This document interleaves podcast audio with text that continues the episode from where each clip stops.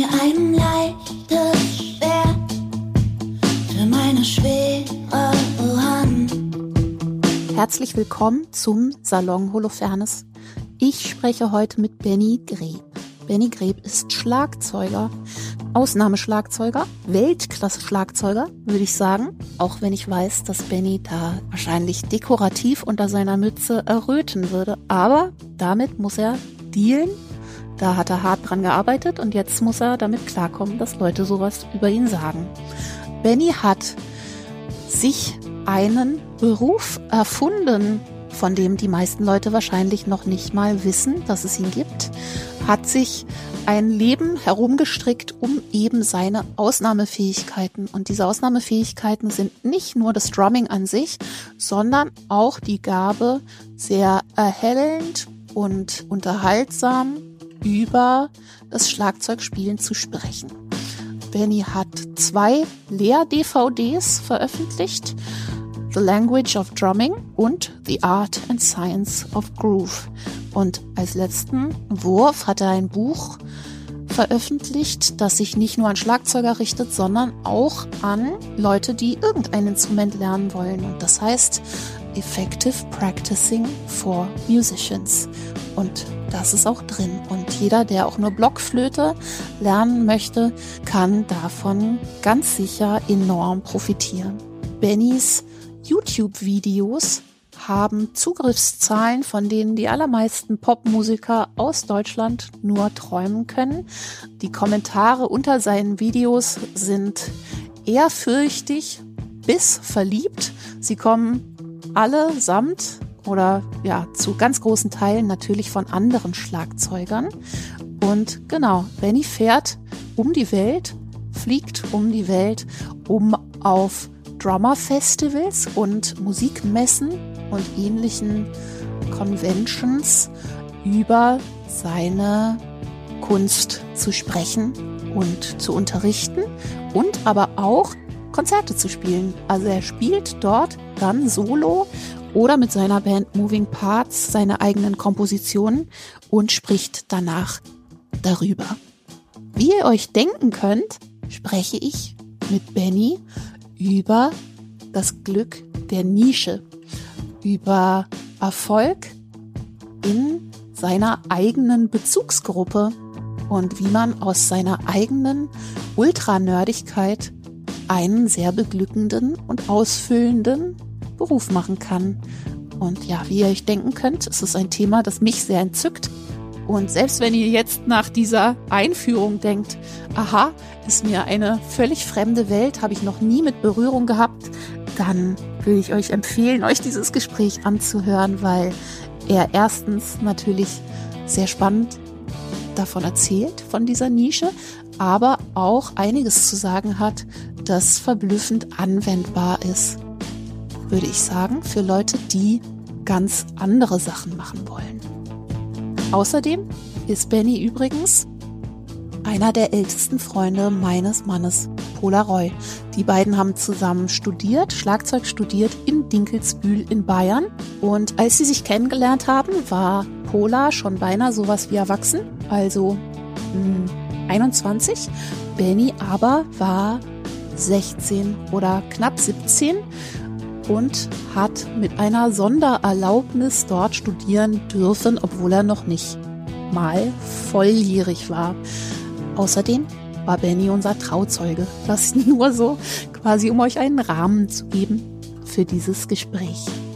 Viel Vergnügen.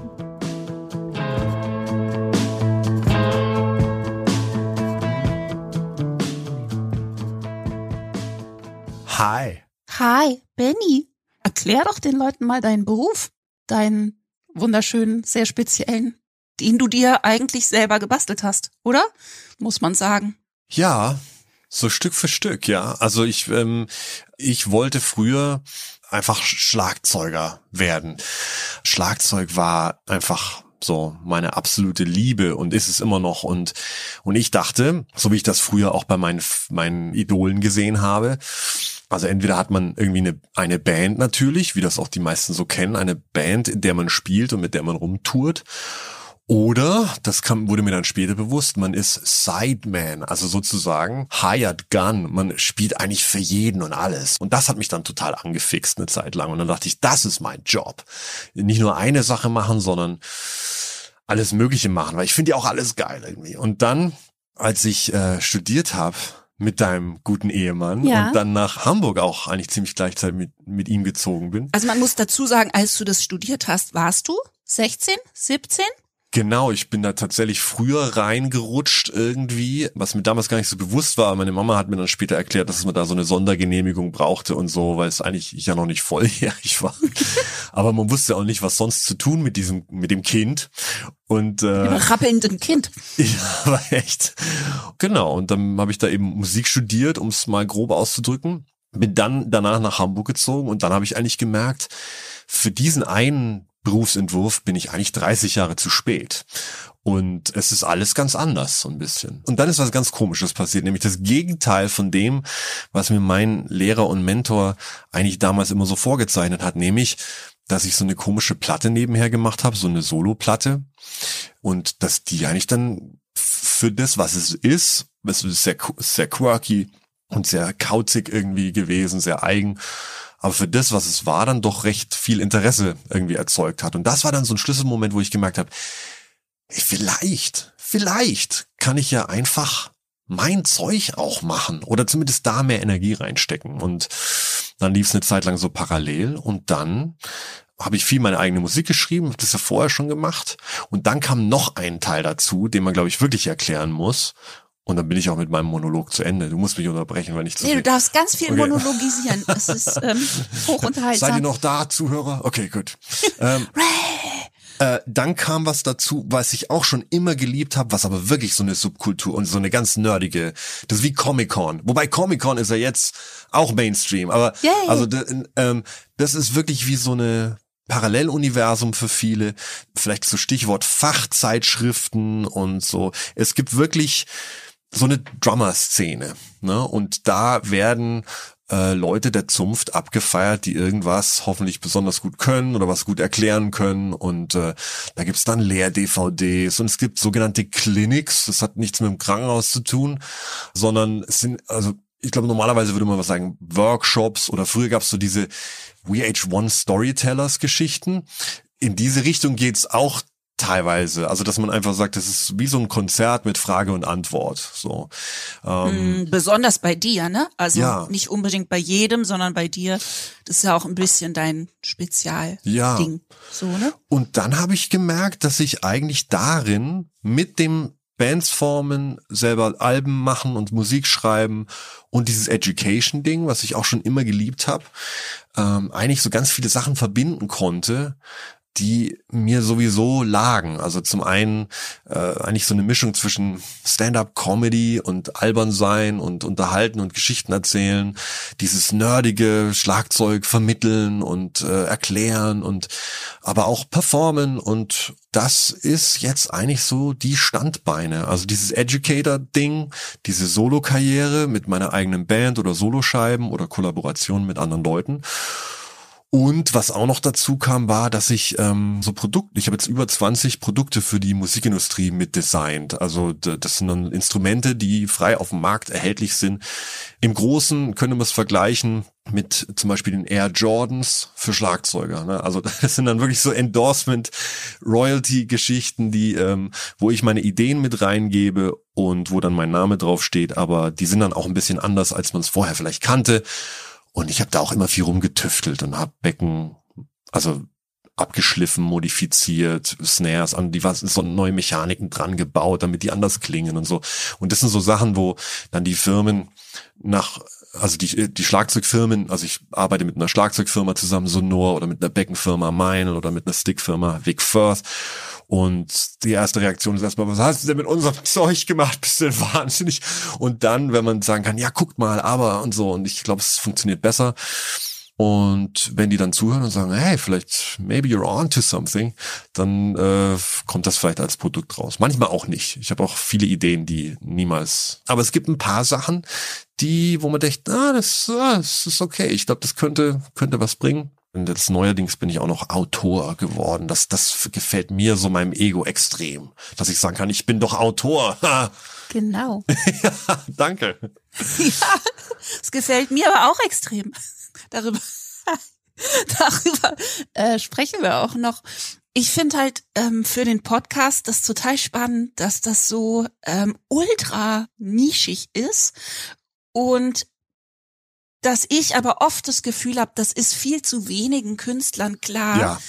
dass man sich seinen eigenen Beruf erfinden kann und dass das manchmal schlauer ist, als eben in dem ganz großen Teich zu versuchen, was alle machen, ne? sondern sich einfach sehr früh klar zu machen, was erstens, was will ich machen? Und das ist ja auch total dein Thema bei deinem Teaching. Was will ich? Ne? Und äh, was brauche ich noch, um es zu erreichen? Und ich finde, es ist eigentlich ein Traum, weißt du, sozusagen aus seiner Nerdigkeit einen Beruf zu machen. Das hat, also ich, ich vielleicht erklärt man das auch noch mal kurz diese Clinics. Das ist ja wirklich so. Das gibt's ja im Pop so nicht. Du Ja. spielst schon ja auch ein Konzert. Also das ist ja eine, eine Show, die darin mündet, dass du dann Fragen aus dem Publikum beantwortest. Ein großer Teil der Leute im Publikum sind selber Schlagzeuger, oder? Ja. Oder halt so die Freundinnen. Oder sagen wir mal, ein sehr kleiner Teil sind keine Schlagzeuger. Ja, die, oder die Freundinnen, die mitgeschleift wurden oder so, ne? Also, Oder andere Instrumentalisten, oder? Also ich meine, das gibt's schon. ja, kommt drauf an, was es für ein Festival ist. Also, ähm, es gibt eben diese Festivalgeschichten, dann gibt's wirklich diese Geschichten in, in wirklichen Musikläden, die ich jetzt nicht mehr so viel mache, aber ähm, das, das ist so, also diese Musikläden ist so vergleichbar wie wenn eine Band so durch kleine Clubs tourt am Anfang. Also das ist so die, dann, das fängt so in diesem kleinen Rahmen an und irgendwann gibt es richtig große so Percussion-Festivals. Manchmal sind die mehr kommerziell ausgelegt, also von den Firmen wirklich veranstaltet und ähm, dann liegen auch Prospekte aus und so. Da wird mit der Schluckimpfung sozusagen die, das, das Produkt auch noch äh, but fair game und äh, und dann gibt's noch Also wenn du dir ein normales Festival anguckst, ja, ja äh, weißt du, da ist es mir lieber, wenn das irgendwie straight eh klar ist. Das stimmt, das ist mir noch nie so. Da hast du natürlich völlig recht. Ich war da immer so beschämt. Das stimmt natürlich, dass jedes Festival Das sind alles total Verkaufsveranstaltungen, ja, natürlich. total litfaßsäulig ist, ne? Das stimmt. Bei einem Festival habe ich die ganze Zeit auf eine, das war das erste Mal, wo ich dachte, jetzt reicht's mir langsam, habe ich quasi beim Spielen auf eine riesen Leinwand geguckt, auf der quasi bewegte Werbung die ganze Zeit lief. Wow. Und zwar bildfüllend, weißt du, und du spielst dein Konzert und musst quasi den Blick immer senken, damit du Publikum siehst. Das heißt, die Werbung, also sogar für die Bands wurde Werbung gemacht. Ja, genau, also wir wurden eigentlich voll ja, genau. Und ich so, ich will, ich kauf nichts mehr. genau. Das war's dann mit der Revoluzer Band. Da wird man völlig Genau. Gehirn gewaschen, Bye, während bye. man spielt, ja. Genau. Leider kaputt, die Helden. Ja, ja, stimmt. Ja, aber es gibt auch Festivals, die wirklich sehr dann äh, musikfokussiert sind. Also ich habe dann bei Percussion Festivals in Indien äh, ge gespielt, wo es dann wirklich um die um die ähm, um das Feiern des der Rhythmuskultur an sich geht und verschiedene Einflüsse oder so und aber ja, gibt verschiedene Facetten so. Und wa- was du vorhin angesprochen hast, finde ich auch total wichtig, dass ja zum einen zu erkennen, das kann man sich jetzt selber bauen.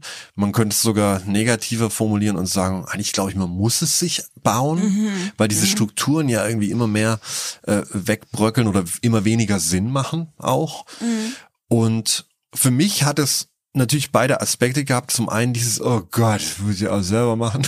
Und auf der anderen Seite aber auch dieses Ding, weil ich natürlich vorher auch das Gefühl hatte, ja, ich passe auch eh nirgends rein, wirklich so. Also ich, ich, ähm, äh, ich, ja, ich, ich, ich sing zwar gerne, aber ich bin kein Frontmann. So, ich, ich, ich schreibe zwar gerne, aber ich kann so dieses Back-Catalog-Zeug oder dieses Filmmusik-Zeug, so das, ah.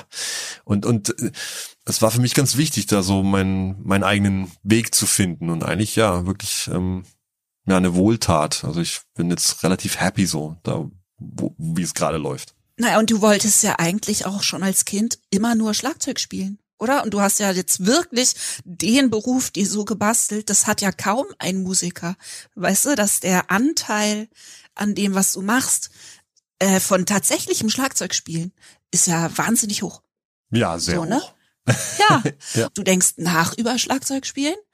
schreibst über Schlagzeug spielen, spielst Schlagzeug und zeigst Leuten, wie man Schlagzeug spielt. Ja. Ich würde es total gerne komplett romantisch so stehen lassen, weil mir das super Mhm. gefällt.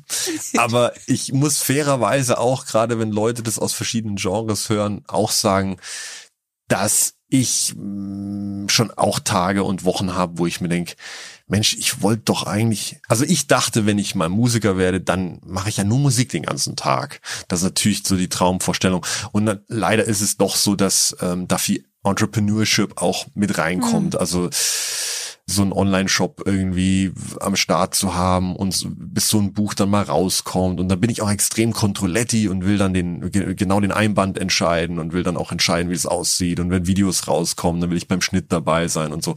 Also es gibt doch sehr viele Sachen. Aber, aber es macht mir auch Spaß, weil ich, weil ich, ähm, dadurch auch eine große Zufriedenheit habe. Also ich habe nicht so das Gefühl, dass ich Teil von was bin und teilweise dann keine Kontrolle habe, wie es rausgeht. Das war auch was, was mich oft gestört hat, wenn wenn es äh, in in größeren Gruppen irgendwie war, sondern es, es gefällt mir schon, wenn ich involviert bin in jeden Teil. Aber klar gibt es auch äh, Tage, wo ich mir denke, oh Mann, das ist aber viel Schreibtischarbeit jetzt gerade oder so. Ähm, Ja, klar. aber klar, es revolved schon alles um um das Hauptthema rum und ich glaube, das ist auch sehr wichtig für mich, dass ich mich zu diesem anderen Kram dann noch auch motivieren kann. Na, und der, der Teaching-Aspekt, der ist ja fast, also der ist eigentlich genauso intrinsisch, oder? Also der ist ja auch was, auch, auch eine Kunstform im Prinzip, die du genauso ausgecheckt hast oder vielleicht ein bisschen später eingestiegen bist, aber so, ne, genauso leidenschaftlich eigentlich betreibst.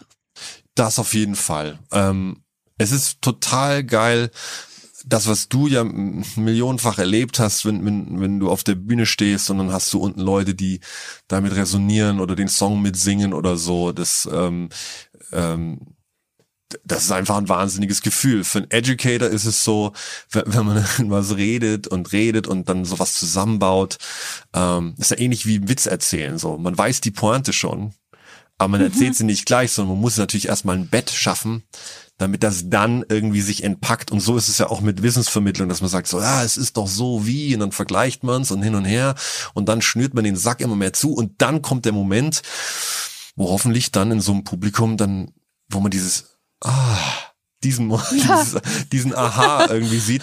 Und das ist schon hammermäßig, das zu sehen, so in Schülern oder bei einem Drumcamp äh, oder bei, bei diesen Veranstaltungen, wenn man einfach merkt, wenn Leute echt so, wow, ja, so diese Erkenntnis oder so, das ist auch eine total tolle Energie. Und ich habe zwar sehr früh schon auch unterrichtet, also wo ich 16 war, aber die armen Schüler, also das war doch, das war noch nicht äh, so ausgecheckt. Also, aber stimmt genau, was du sagst. Also auch da habe ich mich wirklich versucht weiterzuentwickeln und mich auch selbst zu analysieren.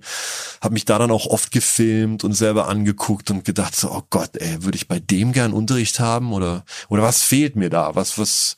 Es gibt eigentlich kein Ritual. Es gibt kein es gibt keine Struktur, es gibt kein, es gibt kein tolles Ende zu so einer Stunde. Also wie kann ich das machen, dass man so eine Unterrichtsstunde überhaupt strukturiert? Hast du dann auch Stand-ups studiert? Weil es hat ja teilweise fast so Stand-up-Qualitäten, ne? Und es gibt ja bei Stand-up dann sehr wohl auch Regeln oder sagen wir mal mh, so Matrizen, was funktioniert und so, ne? Und das habe ich bei dir jetzt schon auch gesehen. Ich habe mir halt Sachen angeguckt, wo ich natürlich, was den Inhalt angeht, die meiste Zeit irgendwie denke, hm, äh, wahrscheinlich, äh, keine- hm, so, ne?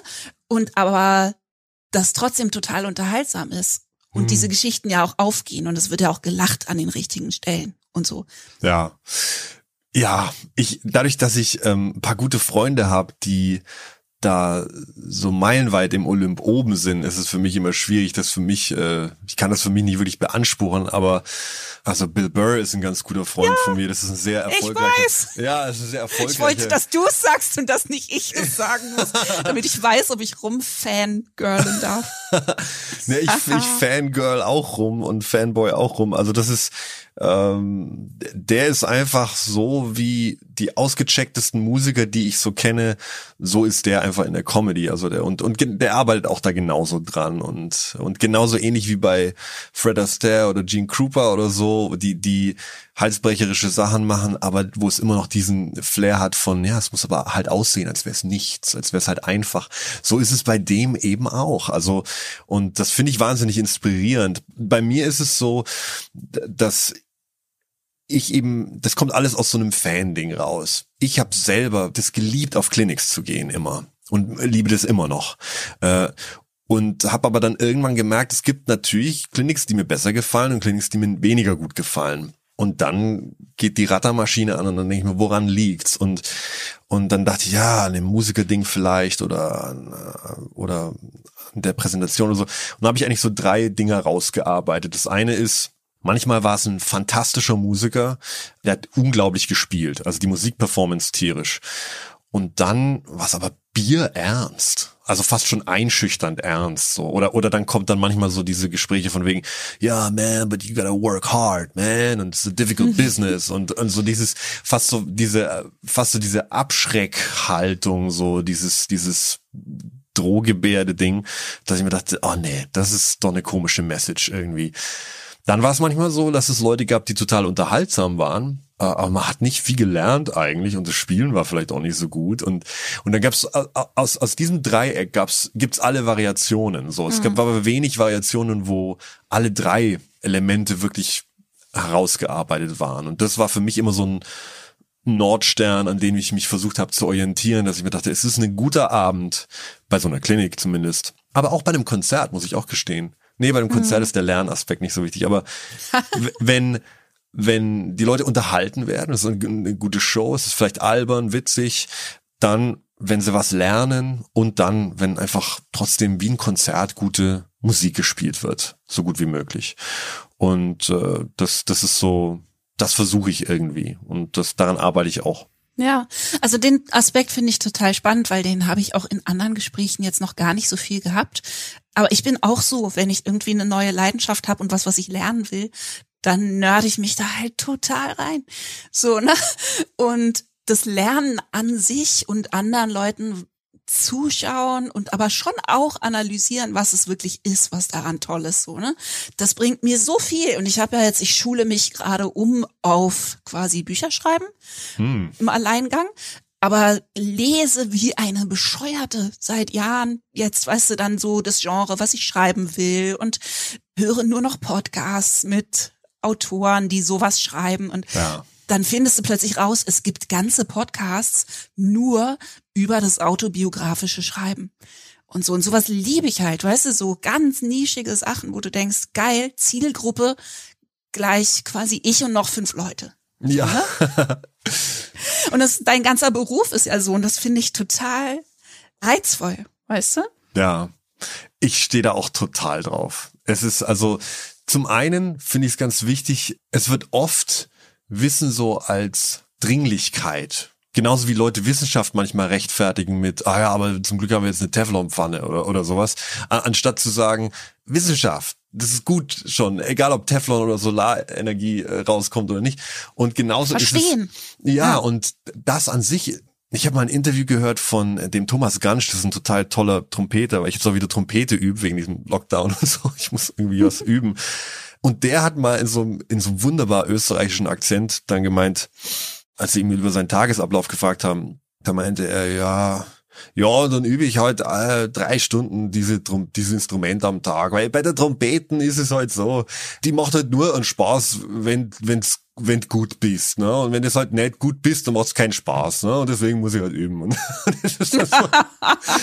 und das ist so, ja, genau. Äh, wenn man nämlich gut in was ist und wenn man also kompetenter wird in was und sich denkt, oh wow, das macht enormen Spaß. Äh, und das ist, hm. Es ist eigentlich gegenteilig zu diesem Wissen von, und das gibt's in der Musikindustrie total viel, so dieses, hey man, das und das musst du auschecken, sonst wirst du nicht genommen bei den Auditions oder, oder sonst, ja, sonst, ja, genau. sonst kannst du in der Szene nicht bestehen und so. Mhm. Aber was man manchmal vergisst, ey, check das doch aus, weil es ist total geil.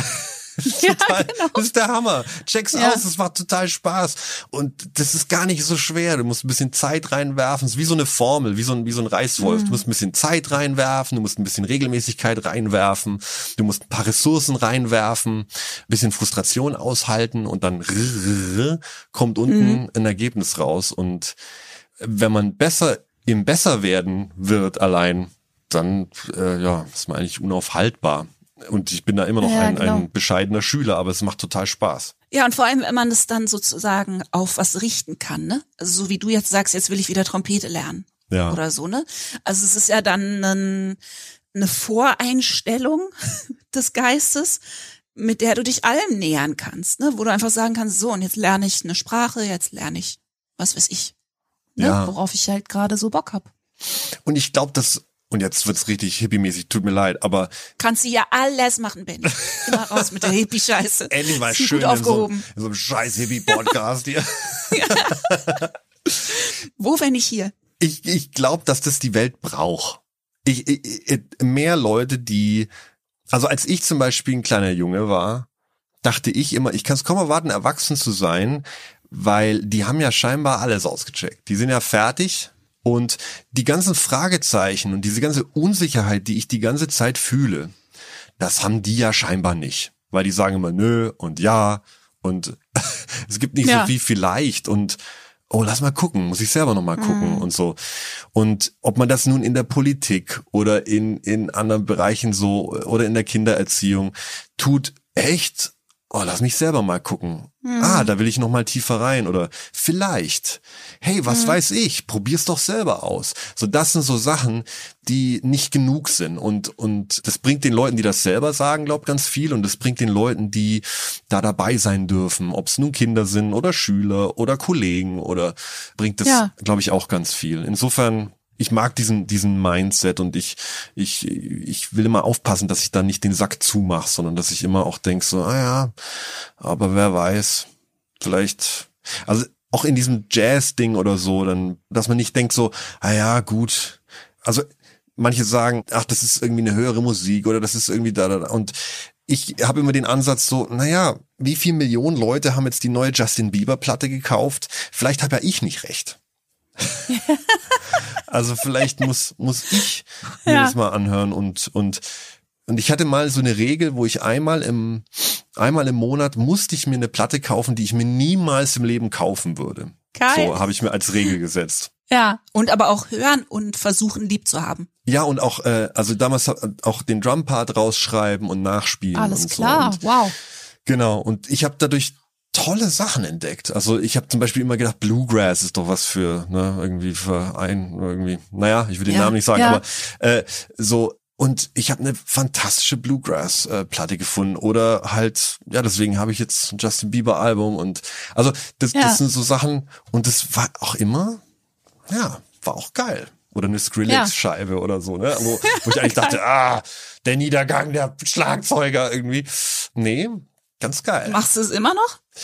Ich muss gestehen, dass ich es jetzt äh, in der Corona-Zeit nicht gemacht habe. Nein. Ehrlich gesagt war das auch eine Regel, die damals gut funktioniert hat, weil der Schmerz mit dabei war. Weil damals war es wirklich so, nee, ich muss mein Geld dafür ausgeben. Ja, okay. Hm. Ich zahle ein Tribut quasi. Genau. Ja. Jetzt habe ich mir dieses Ding gekauft, jetzt muss ich auch irgendwie, jetzt muss ich es auch auschecken. Spielen. Und das ist so mit, mit, mit Spotify und so ist diese, weiß ich nicht, ist diese Hemmschwelle auch weg. Aber darüber zu reden inspiriert mich jetzt auch gerade wieder sowas Neues zu installieren. Mal schauen. Ja, geil. Wäre eigentlich ein gutes Lockdown-Hobby, Ja, oder? ja. Also ich, ja, ich finde, ich kann es gut verstehen. Ich mag das auch zum Beispiel.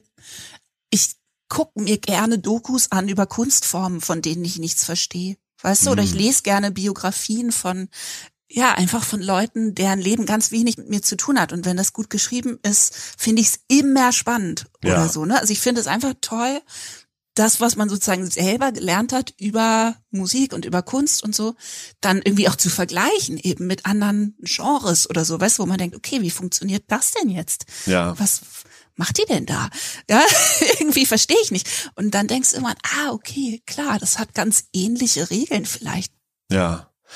Das Abgefahrene ist, dass desto mehr man sich da fehl am Platze erstmal fühlt, desto mehr lernt man ja. Und auch nochmal zurück Klar. zu diesem Nerd-Ding.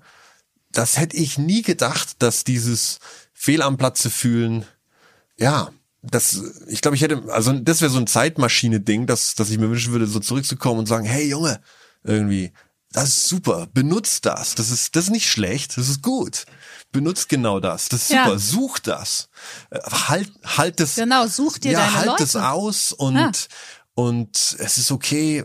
Also ich habe auch viel mit Musikern immer gespielt, die die viel älter waren als ich und so und habe dann auch mal zu einem Freund gesagt, ey, die reden immer über so Bands und die kenne ich alle nicht. Ich kenne nicht eine Band, über die die reden. Und dann sagen die irgendwas, dann reden sie über eine Versicherung oder Auto. Und ich, ich weiß, ich habe das noch nie gehört. Ich weiß es davon nicht.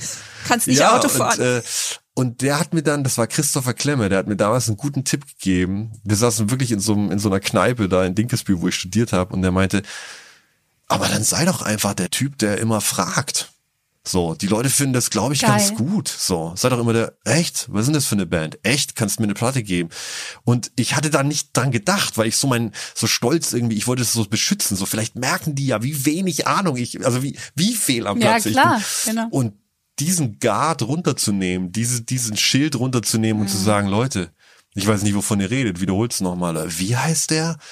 Und dass man dann sogar noch mehr Mhm. drin ist, noch mehr erfährt und so. Das ist aber so ein Wahnsinn. guter Tipp, finde ich, für alle. Also noch, noch nicht mal nur für, weiß ich nicht, irgendeine Kunstform lernen, sondern fürs Ja. Leben. Ne? Also ich versuche das jetzt noch zu üben, weißt du, mich nicht durchzufaken. Wenn Leute über Bücher oder Serien oder irgendwas zu sp sprechen, wenn man sich sozusagen als Default angewöhnen könnte, mal erstmal zu sagen, kenne ich nicht, was ist denn das? Ist das für dich denn nicht schwer? Weil du bist doch Judith Holofernes Ja. und du bist doch super im Texten und du bist doch hammermäßig im Beobachten und im Sachen in Worte fassen. Da muss dir das doch ganz leicht fallen. Das entgegnet dir doch bestimmt auch oft, dass, dass Leute sagen, ja, aber die Judith ist ja eh total clever da und die macht das sowieso. Hast du auch so eine Stimme in dir vielleicht? Weiß ich nicht. Also ich bestimmt, ja, ja, bestimmt habe ich irgendwie, also oder ich glaube, früher hatte ich dann oft das Gefühl, ne, dass ich so eine Fassade aufrechterhalten muss, auch von immer alles. Also dass dieses Image, weißt du, dass mich das sozusagen ein bisschen an der Leine rumgeführt hat, ne, dass ich so das Gefühl hatte, ich darf nicht nicht wissen. Und ich habe zwar immer, ich habe mir immer große Mühe gegeben, also auch in, in Interviews und so, ne, darauf zu bestehen, dass ich Sachen nicht weiß. Und das äh, Absurde ist ja aber, dass das dann immer rausgenommen wird. Ach so. Also alles, was du nicht, Ja. naja, alles, was du nicht weißt, landet ja nicht im Ergebnis so, ne? Das heißt, das, was übrig bleibt, ist doch immer wieder diese schlaue, allwissende, kl- klug daherredende junge Frau. Dabei hast du zwischendurch natürlich 43 Mal gesagt, pff, keine Ahnung, weiß ich nicht. Also ich zumindest, ne, weil ich es wirklich versucht Ja. habe, drauf zu bestehen, weißt du? Und das wurde dann irgendwie. zensiert. Naja, und da, dadurch aber schraubt sich das so hoch, weißt du, dass du dann Ja, ja. dass dieses Bild halt verfestigt wird natürlich, weil wenn nirgendwo mal steht, Judith Holofernes, Doppelpunkt, keine Ahnung. Das ist doch ein Albumname. keine Ahnung. Judith Holofernes. Keine Und dabei Ahnung. ist es so, dabei ist es so wichtig, äh, keine Ahnung haben. Also ich finde das so spannend. Ich, ich habe das erst neulich gelesen von Marcus Aurelius, glaube ich, weil ich mich gerade mit so Stoizismus ein bisschen beschäftige. Und ich glaube, der war's. Vielleicht schlachte ich das jetzt auch gerade und und äh, vielleicht könnt ihr in den Kommentaren oder mir schreiben, wenn ich da jetzt was Falsches erzählt habe. Nein, es ist bestimmt. Aber ähm, der hat, glaube ich, gesagt, man man kann jemand oder man kann jemand am wenigsten etwas beibringen, der denkt, dass er es schon weiß. Also Ja. da ist eh Hopf und Malz verloren. Also du, du kannst Total. Man muss zumindest ein bisschen zweifeln. Dann, dann ist eine Tür offen, Genau. dass es besser wird. Aber wenn man sich ganz sicher ist, dann, Ja. dann war's das. Dann ist Stillstand.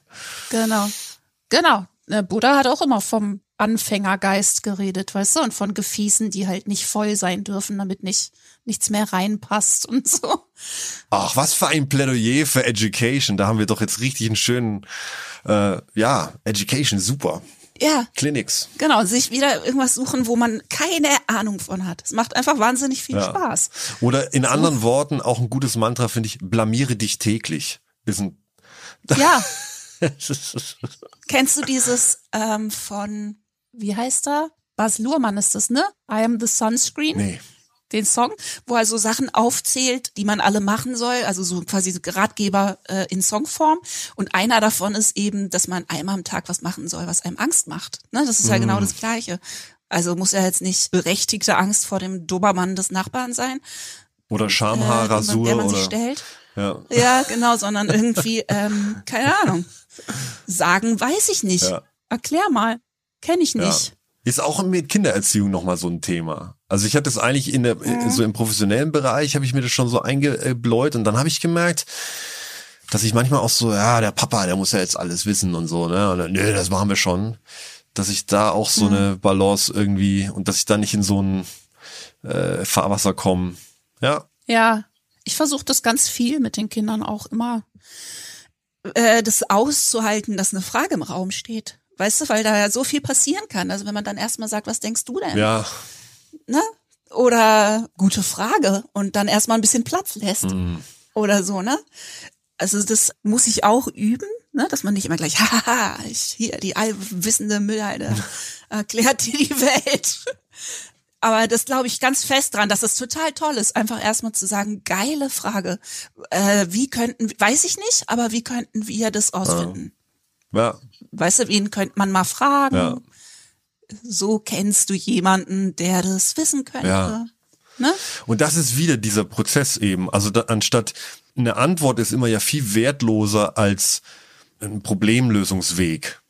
So, der vielleicht universeller Genau. ist. Also wenn, wenn man den findet oder so eine Formel findet, wo man einfach irgendwas reinschmeißen kann und es kommt eine Lösung raus, das ist ja da- das tollste Werkzeug. So, und das, Ja, ja. und das habe ich auch versucht in meinen Lehrwerken tatsächlich so zu machen, dass es nicht eben so hier spiel das, sondern eher so guck mal, das ist so die, DN die diese DNA von Rhythmus, so das war so die erste DVD oder so, dass man eher so ja Formeln, Roots irgendwie, wo wo man dann so Äste rauswachsen kann. Das hat mir zumindest immer Ja. am meisten gebracht, wenn Lehrer so einen Ansatz hatten. Also entweder lernt man die Sprache zum Beispiel, ist auch ein gutes Beispiel, ähm, und die Regeln von der Sprache, oder man hat so diese, diese Bücher, wo dann so fertige Sätze, lange Sätze einmal übersetzt sind. Ja, wie ge äh, excuse me, how do I get to the airport, please? Ähm, dann kann man das zwar sagen und es führt auch zum Ergebnis, aber kann dann auch nichts anderes. Ja, genau, wenn man dann stattdessen sagen will, wie komme ich vom Airport nach Hause, dann hat man volles Problem. Vor allem, wenn die andere Person dann nicht so antwortet wie im Buch, und das machen die auch nie, dann ist man wieder aufgeschmissen. Und so ist es in der Musik auch, dass eben ganz oft, also gerade jetzt online irgendwie ganz oft so dieses, hier sind fünf Fills, die passen immer im Latin oder hier sind drei tolle äh, Rock-Fills. Das ist Ja. halt, ja, wie können Sie mir sagen, wo der nächste Bahnhof ist? So, das ist, das ist genau dasselbe. Und wenn der eine sagt so, äh, zu welchem Bahnhof wollen Sie denn, sagt man, äh, excuse me, äh, Äh, tschüss. genau. Und ja. Aber we- weißt du, was ich mich gerade frage? Also ich kenne ja die Szene so ein bisschen, zumindest äh, kenne natürlich auch viele Geschichten von meinem drummenden Mann. Hast du denn in deinem Publikum dann aber auch Leute, wo du das Gefühl hast, weißt du, das Gefäß ist quasi voll? Weil es ist ja eine sehr kompetitive Szene schon. Auch, ne? Also so dieser High-End-Bereich vom von Instrumente spielen generell, ne? Der ist ja dann auch sehr sportiv. Mir ist aber aufgefallen, dass die Kommentare, weißt du, bei dir, bei YouTube und so, die sind alle total nett. Ich wundere mich Also die Leute auch. sind so dankbar und nett. Und das ist, du hast ganz wenig so das, was man erwarten würde, weißt du, so, dass dann Leute so, ja, aber ja, mh, müsste man nicht, äh, und der hier besser und der da so, ne? ja. Ich meine, ich will es jetzt nicht heraufbeschwören. Vielleicht ändert sich ja das auch wieder. Aber ich glaube, dass äh, das auch ein Nebeneffekt sein könnte von, weil es gibt nämlich auch andere Kollegen, de- dessen Namen mir jetzt gerade nicht einfallen, aber äh, die ähm, die halt sagen, ey, so ist das und ich bin da der Beste und das ist, jetzt zeige ich euch mal, wie es richtig geht und so. Und durch diese Narrative Genau. zieht man das natürlich an, wie Kacke die fliegen. Ne? Weil, weil das ist ja ganz Total, klar, dass, dass klar. man sagt so, also ich zeige euch mal, wie es richtig geht, dann sagt sie immer, ach ja, dann werden sofort die Arme verschränkt Und so, Ja. jetzt, jetzt wollen wir doch mal sehen, der feine Herr. So, Ja, genau. Und dann wird ganz oft immer dieser Zeitkontext aufgemacht, gegen den man natürlich eh nicht. Also, Hm. ah, bist du also der Beste jemals oder ah, das habe ich schon mal gesehen Genau. und so diese Geschichten. Und ich versuche mich davon fernzuhalten und, und einfach zu sagen, Hm, klar. hier, das ist ein das ist ein ehrlicher Versuch zu helfen. Hier ist was, was ich Ja. rausgefunden habe. Ich versuche zumindest noch einen Schritt weiter zu gehen und zu sagen, es hat mir auf jeden Fall geholfen. Also ich, ich, ich vermittel schon mal nix, was ich nicht selbst ausprobiert habe. Das ist ganz wichtig. Äh, Das, äh, das nennt man im Marketing dann Authentizität. Aber es ist eigentlich, es ist, Es funktioniert. ja, es ist ja wahnsinnig wichtig, um um überhaupt ein Thema zu haben und überhaupt darüber äh, wirklich kommunizieren zu können. Und der nächste Schritt ist halt, dass ich dann das auch viel erstmal Feldteste, also viel Testing mache mit mit vielen Schülern bei diesen Drumcamps und so, ob das denn jetzt nur mein Problem ist oder ob es wirklich auch vielleicht bei anderen hilft. Und dadurch auch rausfinde, ach so, also wenn ich das so erkläre, dann versteht es keine Sau. Wenn ich so erkläre, das kommt an, obwohl es vielleicht mir jetzt nicht der wichtigste Punkt war, aber das ist wichtig für alle so. Und dadurch Ja. kann ich das Material, ähnlich wie vielleicht ein Comedian oder so, äh, oder eine Band, äh, das testen und sagen, ah, okay, ich muss das so aufziehen, damit das irgendwie rüberkommt.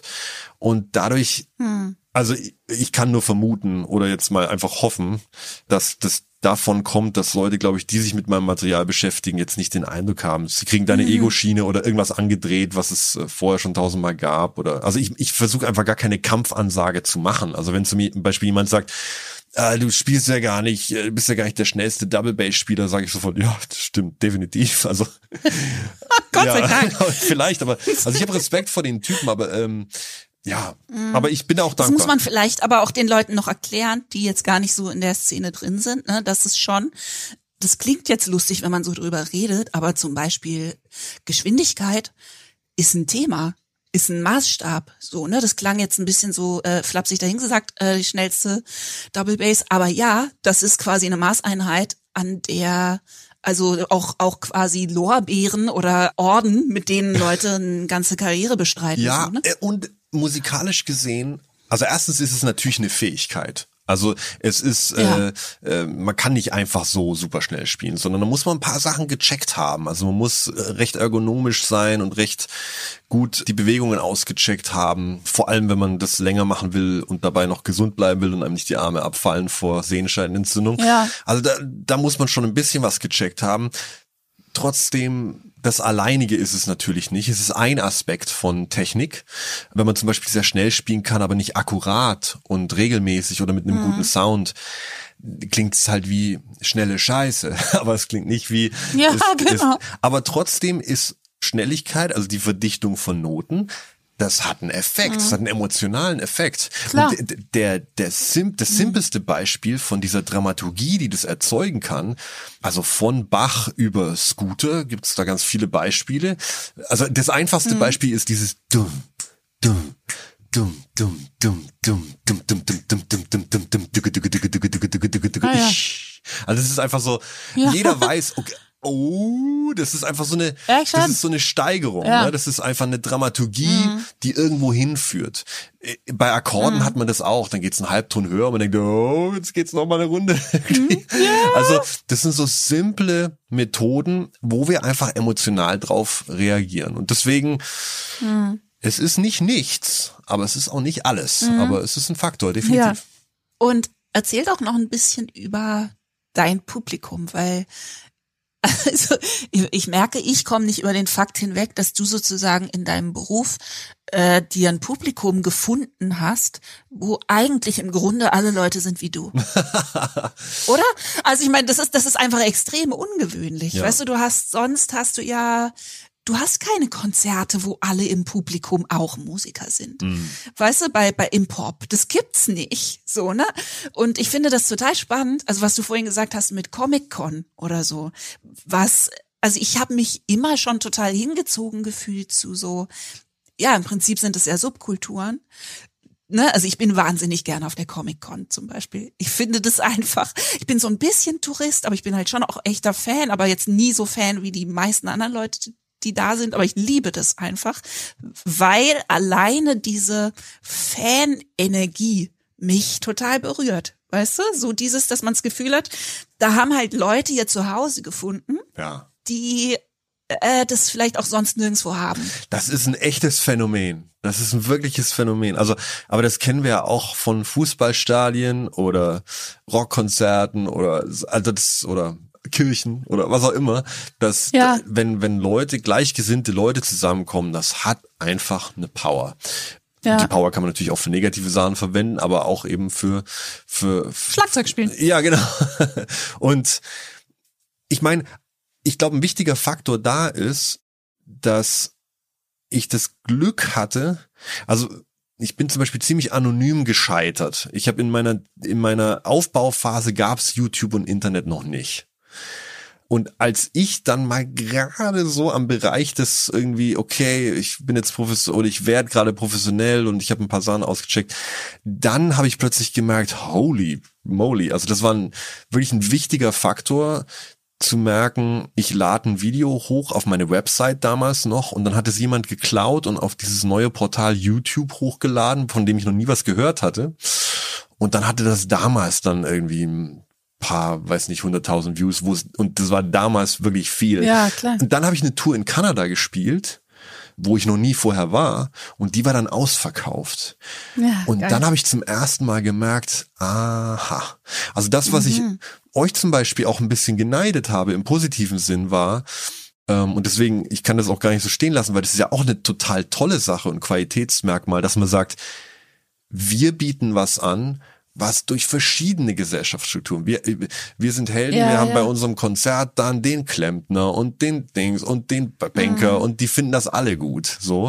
Mhm. Ja. Ähm, das ist natürlich auch Das was. ist halt Pop im besten Sinne, ne? Ist ja, Good dass point, du, ja.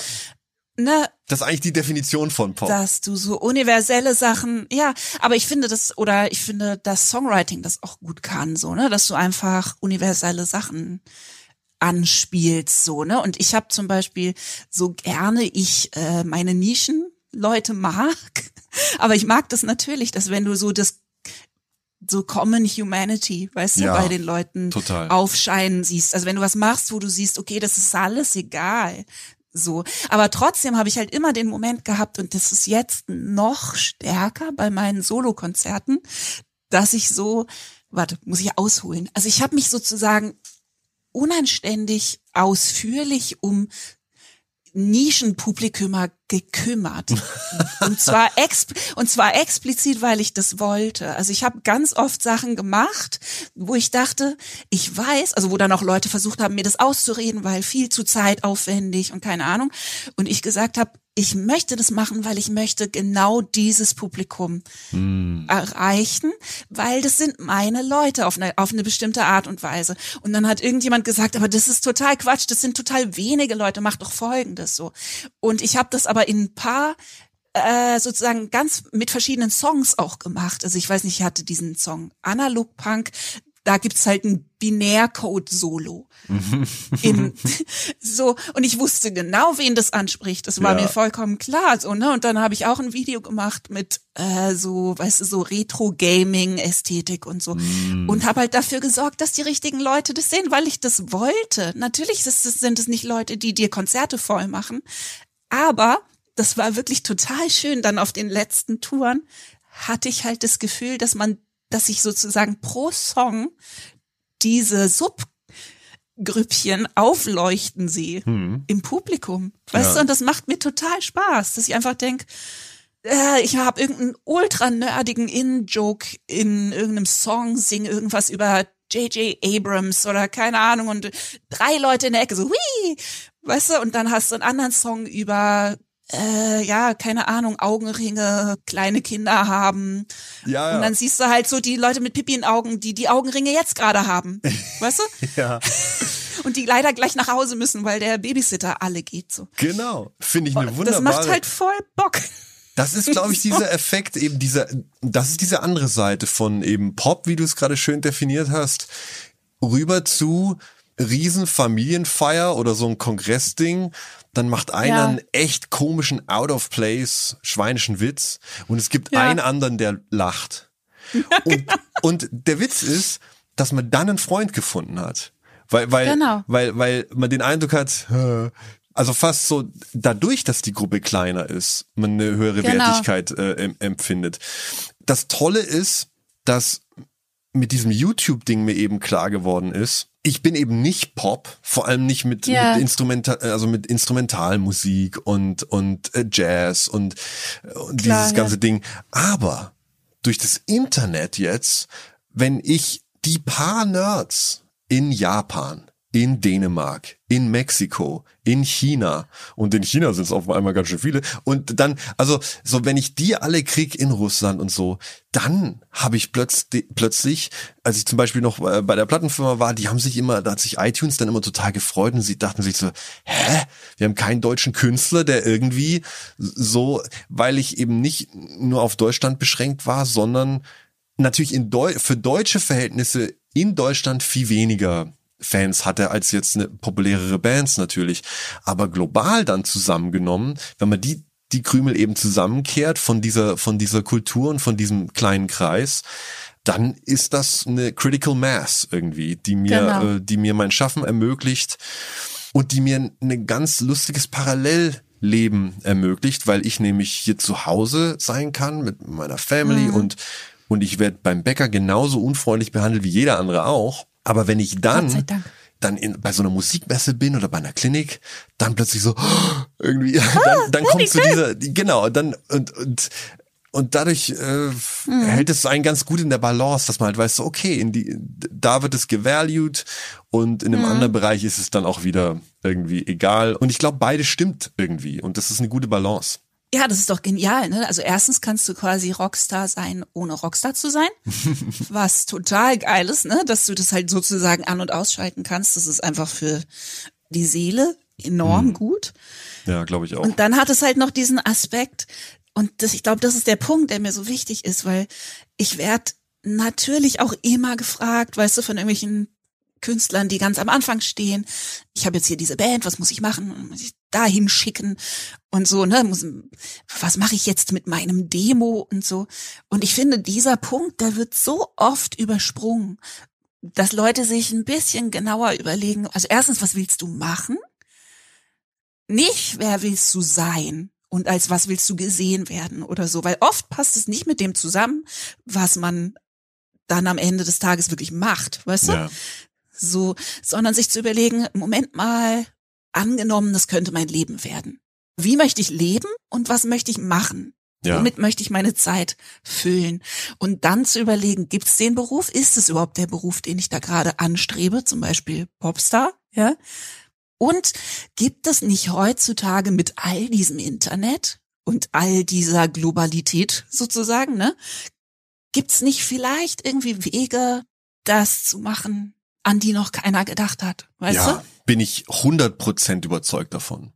Hm. Weil es gibt ja mittlerweile, also ich glaube ganz fest daran und dafür gibt es genug Beweise und da müssen sich Leute in unserem Alter äh, ja, mü- müssen sich erstmal, also für uns ist das glaube ich nicht so selbstverständlich wie für die, die nachkommende Generation, dass es eigentlich jetzt gar keine Frage mehr ist, ob man, also wenn man wirklich auf Stricken steht, also und, und, und man muss es noch spezieller machen. Also wenn man auf, auf äh, Schlumpfpullover stricken steht, äh, in Übergröße, dann wenn man darüber einen Blog macht und darüber Videos macht und darüber einen Insta Instagram-Kanal macht, dann ist man der Spatenkönig sofort und man hat sofort eine Critical Mass. Also und da ist es sogar zuträglicher, desto kleiner gespannt das ist, desto, desto, und deswegen auch nochmal zurück ist eigentlich ein guter Bogen.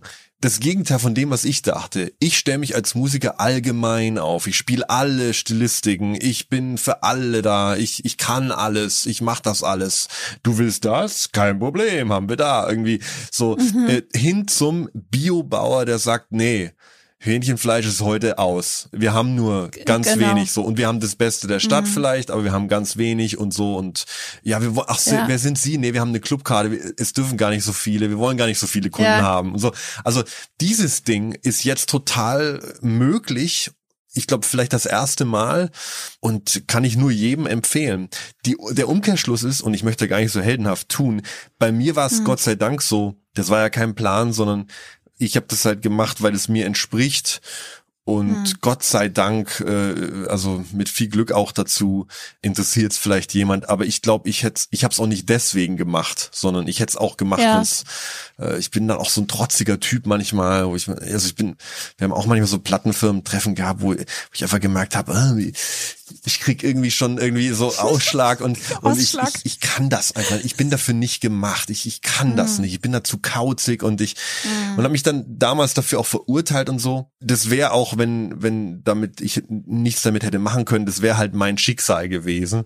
Aber ich glaube trotzdem, wenn Leute die die Möglichkeit haben, sich dazu entscheiden, muss man sich auch vor Augen fühlen, dass es, glaube ich, wahnsinnig anstrengend ist, wenn man sich erstmal sowas so eine Trajectory, so eine so eine äh, so einen Weg irgendwie gebaut hat oder so ein so ein Bild gebaut hat und wenn es nicht ganz einem selbst entspricht, das durchzuhalten, das ist glaube ich Mm, der Grund total. für viele Sucht und Suizidgeschichten im in in unserem Business, weil es wirklich das ist schwer durchzuhalten. Also, aber das geht Leuten, Ja, ja. glaube ich, in der Automobilindustrie oder in Genau, Beziehungen genau, oder in, mit ihrer Sexualität oder so. Das, das ist einfach so, dass, dass wir, glaube ich, jetzt immer mehr rausfinden, dass das nichts bringt, dieses angepasste, ich versuche jemand anders zu sein.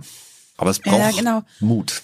Es braucht Mut. Es braucht Mut und es braucht halt, finde ich, diesen einen Schritt zurück, weißt du, wo man manchmal zurücktritt und dann einfach guckt, was kann denn dieses Internet eigentlich? Hm. Und anstatt, weißt du, dann zu sagen, äh, wie kriege ich die größtmögliche Zahl von Klicks auf meinem Video, so, ne, sich zu überlegen, äh, Moment, mit wem möchte ich sprechen? Wo sind die Leute und was wollen die sehen? So, weißt du? Oder keine Ahnung, was mache ich, was die sehen wollen und so. Also einfach viel spezifischer zu sein. Und das finde, ich finde das total interessant. Ich glaube auch, dass es im Pop da noch Möglichkeiten gibt, du? Also ich bin manchmal ganz schön durch mit dem Pop äh, und habe das Gefühl, dass so Hopfen und Malz verloren, weil das mir so retro erscheint. Also dieses ganze Unterfangen, ne, so dieses Hauptsache bäh, Aufmerksamkeit von egal wem und Hauptsache viele und so. Das ist so, das widerstrebt ganz vielen Sachen, die mir viel einleuchtender sind. Ne, das auch dieses, wer war das mit dem, mit den 2000 echten Fans, die man braucht? Ja, ja, ja, ja, ja. Ja, so Genau. Also all you need ist irgendwie, ja, also du brauchst wirklich so 2000 Real Fans. Ja, oder waren es sogar nur Ja. 1000 oder so? Also es Ja, war wenige. Wahnsinn. Ja, es Ja, war ja, wirklich genau. so, Und das stimmt, du brauchst ja. 1000 Die-Hard-Fans und die Definition war, Genau. glaube ich, wenn du nur 1000 hast oder 2000, was auch immer, die Mhm. Critical Mass, die wirklich alles supporten, wa- was du machst. Dann brauchst du nicht Ja. irgendwie eine Million, sondern du brauchst wirklich nur ganz wenige. Und wenn du die wirklich auch Mhm. mit Respekt behandelst und gut behandelst, dann kannst du damit arbeiten und leben. Und Genau. ich meine, die, das strukturelle Problem von Plattenfirmen und diesem ganzen Kram ist natürlich auch noch eine, ein schwarzes Loch, in das wir reingehen könnten.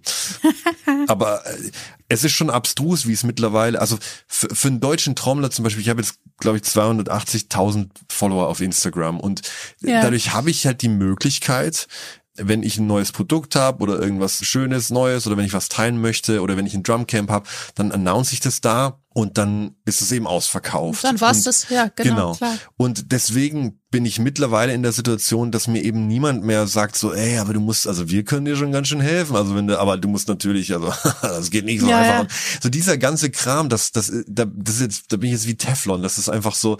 Und ich habe das so viele Jahre gehabt, dass immer Leute gesagt haben, dass ich sie unbedingt brauche und was sie dafür unbedingt brauchen. Und es ist ein wahnsinnig tolles Gefühl, das nicht zu haben und und ich glaube, für gerade Musiker heute als Perspektive, sich vielleicht vorzustellen, dass man das erst gar nicht anstrebt. Also Ja, Plattenfirmen, die, die jetzt teilweise sagen, wir nehmen nur Leute mit ganz vielen Followern zum Beispiel. Da stellt sich die Ja, Frage, äh. warum, warum wollen die dann überhaupt noch einen Plattenvertrag? Also wenn die genügend Ja, Follower genau. haben, warum macht ihr nicht euren eigenen Online-Shop, macht ein Konzert nur für die Fans, macht eine Verlosung und so. Be behandelt eure Fans, die ihr habt, einfach gut. Und da braucht Mhm. ihr, braucht ihr eigentlich nicht viel anderes. Aber wie gesagt, das, und das zum Beispiel, das finde ich ganz interessant. Das ist nämlich bei den allermeisten Plattenfirmen oder zumindest soweit ich es mitgekriegt habe, ist es ja nie eine Priorität, äh, sich um Fans zu kümmern, die man schon hat. Hm, Weißt du? Und das finde ich zum Beispiel total fatal. echt ist das also dadurch, so? dass das ist es, eigentlich seltsam. naja, naja, doch, das wird so vorausgesetzt, aber da ist kein Fokus drauf. Ah. Weißt du, es geht immer um, um Wachsen. Wachstum, ah, Klar. Wachstum, ja, ja, ja. Na, es geht immer um Wachsen, Wachsen, Wachsen, neue Leute erreichen. Und wenn du dann sagst, nee, ich kann jetzt nicht mehr so und so viele Leute erreichen, ich muss was Schönes für die Leute machen, die ich schon hab, das ist ganz unten auf der Liste. Ah, Weißt du, wow. die Pflege, die Pflege sozusagen von den Beziehungen, die Ja. du schon hast, dass das eben Beziehungen sind. So, Ja. ne? Und ich habe das so oft gehört, dass ich irgendwas machen wollte und dann hat jemand gesagt, also vielleicht nicht ganz so harsh, aber im Prinzip gesagt hat, die hast du doch eh in der Tasche. Ja, verstehe. Weißt du? Wow, was für eine Denke, ne? so. Und äh, die kaufen doch sozusagen eh alles, was du machst. Ja. Und das Wow. alleine ist mir so, ist mir so retro. Und weißt du, was ich, ich finde halt, ich meine, jetzt können wir wirklich nerdig werden, aber ich glaube, wir haben einige der gleichen Bücher gelesen und der gleichen Podcasts gehört. Und ich habe das Gefühl, in ganz vielen Branchen, selbst sozusagen in den turbokapitalistischsten Branchen da draußen, haben Leute gemerkt, dass man über so Sachen anders denken kann und dass es eben um Tiefe von Beziehungen geht und schlau ranzugehen, weil es einfach, mir erscheint es einfach nur schlau. Und ja, weißt du, nicht immer zu denken, wie kann ich völlig mit der T-Shirt-Kanone irgendwelche Leute erreichen, so, weißt du, bla, bla, irgendwie, Wow. damit, damit es dann davon so, keine Ahnung, weißt du, zehn Prozent milde tolerabel finden ja. anstatt dass ich irgendwie drüber nachdenke, wer sind meine Leute, wo hängen die rum, wer passt zu mir, solche Sachen, weißt du? Also wen will ich erreichen? Ja. Ja, es ist so ein bisschen diese Kennedy-Geschichte, ne? Ask not what your country can do for you. Ask what you can do for your country. Ich glaube, wenn die, wenn die meisten Artists sich wirklich Gedanken machen würden, so frag mal nicht, was, was, äh, was die Leute denn für dich machen sollen, sondern frag mal, was du für deine Fans noch tun kannst, Genau. äh, stehen sie auch anders da. Ja, sich nützlich zu machen halt, ne? Zu, dafür zu sorgen, dass das wirklich einen Wert hat. Ja, was und auch einfach mal macht, so. rauszufinden, wa- was Wert überhaupt bedeutet. Also ein Lieblingsgleichnis von mir, was ich auch in Clinics immer gerne verwende, ist so dieses Missverständnis von behandle andere so, wie du gerne behandelt werden würdest. Ja, ja. Ne? So, wa, was einfach nicht zu empfehlen ist, weil, weil wenn, wenn ich zum Beispiel ein riesen Arnold Schwarzenegger-Fan bin, und dann habe ich ein Anniversary mit meiner Freundin und, und sag, hey, ich habe eine Überraschung, ich habe was Tolles geplant. Und, und dann kommt sie in den Raum und dann ist alles mit so Tarnsachen und mit so aufblasbaren Maschinengewehren. Und ich so, ey, ich hab's mir so alle, wir, wir machen jetzt ein Binge-Watching, alle Arnie-Filme irgendwie einmal durch. Ist das nicht toll? Weil das ist genau das, was ich mir wünschen würde. Das ist, Ja. so, ist das nicht toll? Und dann, dann ist sie das nicht und dann, die ist ja total undankbar, ne? Weil ich mache ja. Ja. für sie das, was ich eigentlich mir wünschen will. Nee. Äh, Hm. Und das ist so was ganz basic-mäßiges, dass man sagt, das muss immer in der, in der, in der, wie sagt man, in der Währung des Empfängers eigentlich bezahlt werden. Ja, genau. Also was, was ist denn für die Fans äh, wichtig? Was kann ich so, und dafür muss man die Fans verstehen, dafür muss man auch erstmal wissen, wer die eben sind. Und das Wer ist viel sind, einfacher. Ja, und man kann auf welche zugehen. Man kann sagen, wen will ich denn? Ja. Also wer passt denn zu mir? Das hat sich bei mir total bewährt jetzt die letzten Jahre, ne, dass ich einfach gedacht habe, wer würde mich glücklich machen auf einem Konzert, wo nicht viele Leute sind? Ah, Aber wenn wow. ich sehen würde, aber die sind's. So, ne, dass ich einfach denke, ich will nicht, ich will ja nicht Masse bespielen, sondern ich will ja, dass da Leute sind, über die ich mich freue, wo ich ins Publikum gucke und denke, ihr geilen Leute. Ja, so macht man es So, ja beim ne? Geburtstag auch. Man sagt ja nicht, wie viele Leute kann ich, äh, ich möchte so viele Leute wie möglich da haben. Dann wird's eine geile Party, sondern es wird so, Dann wird's richtig geil. ja. und das, ich meine, eigentlich ist das, das ist ein gutes Bild, weil es zeigt, wie traurig das ist. Weißt du, weil wenn du deinen Geburtstag so ausrichten würdest, dann wärst du jemand, der ein ganz schönes Loch in der Brust zu füllen hat. wow, ja. Weißt du? Also überleg dir das mal, wenn du sagen würdest, ich bin der mit der größten Geburtstagsparty. Ja, genau. Warst du gestern nicht da? Dass man es weitererzählen kann. Warst du gestern nicht da? Es waren über 300 Leute da, Alter. Es war echt der Wahnsinn. Alle. The place to be. Man kann mit keinem reden, man hat mit niemandem eine Connection. Es ist einfach irgendwie alle doof. Chaos. Ja. Äh, die guten Freunde gehen schnell wieder, weil sie denken, was ist das für ein Genau. Scheiß hier? Irgendwie. Was ist hier los? Genau. ich glaube, das ist ein sehr guter Vergleich, wie ich glaube, es gibt so Partys. Es gibt Leute, die so Partys veranstalten klar, und sich damit auf die natürlich. Schulter klopfen. Und das ist eine gute, äh, gute Metapher eigentlich für was man eben wertschätzt. Und äh, nur um da nochmal einzuhaken, weißt du, bei diesem brauche ich überhaupt eine Plattenfirma und so? ich find's halt wichtig, dass man, natürlich ist es toll, Leute zu haben, die tolle Sachen für einen machen. Weißt du, so, ich find's ganz toll, mit Leuten zusammenzuarbeiten. Aber wenn jetzt zum Beispiel eine junge Band oder ein junger Künstler sich genauer fragen würde, was kann ich selber, weißt du, und was nicht, dann würde wahrscheinlich, weiß ich nicht, jede zweite Band würde drauf kommen, dass sie vielleicht jemanden braucht, der die Steuer für sie macht. Weißt ja. du? Ja, eher als eine Plattenfirma. Ja. Ja, auf jeden Und das finde ich, das ist so interessant. Und natürlich braucht man Hilfe und so, ne? Aber du musst einfach überlegen, du gibst Geld aus für die Hilfe, selbst wenn es nur Prozente sind. Das ist doch völlig unromantisch. Da, da kann er nicht zu Ja. den Freunden gehen und sagen, weißt du, wir haben es jetzt geschafft. Wir haben jetzt richtig einen geilen Steuerberater jetzt. Wir haben uns echt einen Steuerberater geholt jetzt. Ja, jemanden, der dein Büro macht, keine Ahnung, weißt du, also wenn du einfach überlegst, ich möchte, was möchte ich, wie möchte ich leben wieder? Ich möchte ganz viel meine Kunst machen. Und natürlich, ich möchte das, ne, also ich möchte damit Leute erreichen und so. Aber was brauche ich dafür? Vielleicht brauche ich jemanden, dem ich einmal eine Summe bezahle und der gibt mir einen total tollen Crashkurs in Social Media. Zeug. Ja. So. Ne, also ich mache das inzwischen ganz viel, dass ich so Expertise einhole wie blöd. Aber halt so Workshop-artig. Ja. Ne, dass ich sage, okay, jetzt möchte ich das und das lernen oder ich will, dass das und das ein Stück nach vorne kommt.